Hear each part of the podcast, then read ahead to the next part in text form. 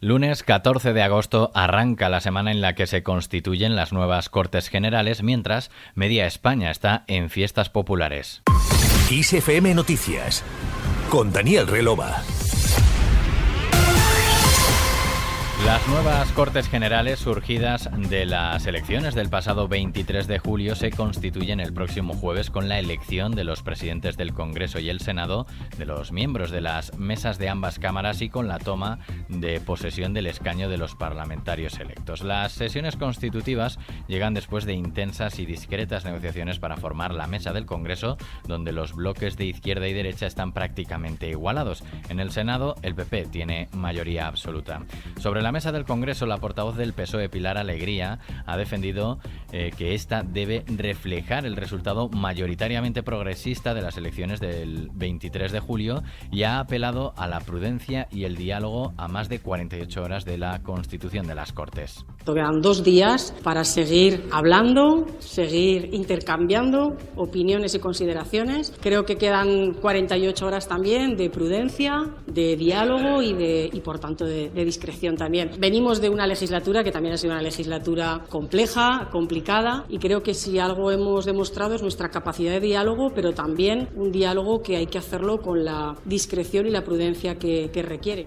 Alegría se ha pronunciado de esta forma en el Congreso de los Diputados, donde ha acudido para acreditarse como diputada al ser preguntada por las declaraciones del presidente del Gobierno de Canarias, Fernando Clavijo, a favor de que la Cámara Baja esté presidida en la nueva legislatura por un diputado del PNV.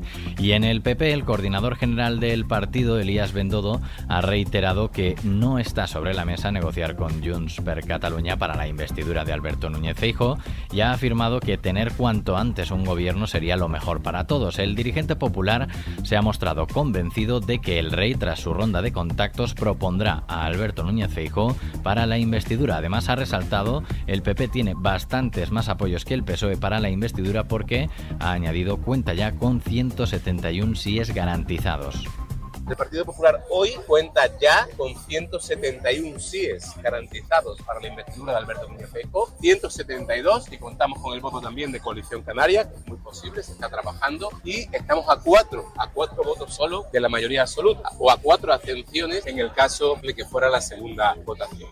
Para Bendodo, las dos únicas opciones son un gobierno fuerte del PP en solitario, solo con ministros del PP y con apoyos externos en la investidura, o juntarse todos los que perdieron, ha dicho, las elecciones en un gobierno de 24 partidos. Mientras tanto, en Junts han convocado para el próximo jueves una reunión extraordinaria de la ejecutiva del partido poco antes de la sesión constitutiva de las Cortes para decidir la posición de sus diputados en torno a la composición de la mesa del Congreso. El Partido Independentista guarda silencio por ahora sobre el desarrollo de las negociaciones, algo que es un requisito exigido por el expresidente de la Generalitat y líder de la formación Carles Puigdemont, quien a través de un mensaje ha pedido paciencia, perseverancia y perspectiva en las negociaciones que tienen lugar de cara a esa investidura en el Congreso. También advierte que a medida que se acerca el día 17 crece el nerviosismo y se disparan las especulaciones. Al margen de la constitución de las Cortes Generales y la próxima legislatura, Estamos inmersos en una semana en la que se celebran fiestas en multitud de localidades del país. Por ello, la Dirección General de Tráfico ha arrancado este lunes una nueva campaña especial con la que intensificará la vigilancia sobre el riesgo que supone la suma del consumo de alcohol y o drogas y la conducción. La iniciativa estará operativa hasta el próximo domingo 20 de agosto. Nos vamos hasta Argentina, donde el panorama que muchos expertos vaticinaban para las elecciones primarias en Argentina celebradas este domingo, ha contado con un protagonista inesperado, el ultraderechista Javier Milei, que ha sido el precandidato más votado de todo el arco político. Quiero darles las gracias a todos los que vienen apostando desde el año 2021 en crear un proyecto liberal con proyección nacional y que llegue a ser gobierno. Además, también quiero darles las gracias a todos los que se fueron sumando durante el año 2002 22. Y así hemos logrado construir esta alternativa competitiva que no solo dará fin al quiserismo, sino que además dará fin a la casta política parasitaria, chorra e inútil que hunde este país. Con casi 7 millones de sufragios, el economista libertario líder de la formación La Libertad Avanza no solo capitalizó el voto del descontento de la sociedad argentina, sino que se convirtió en el político más votado de entre los aspirantes a la presidencia para el 22 de octubre.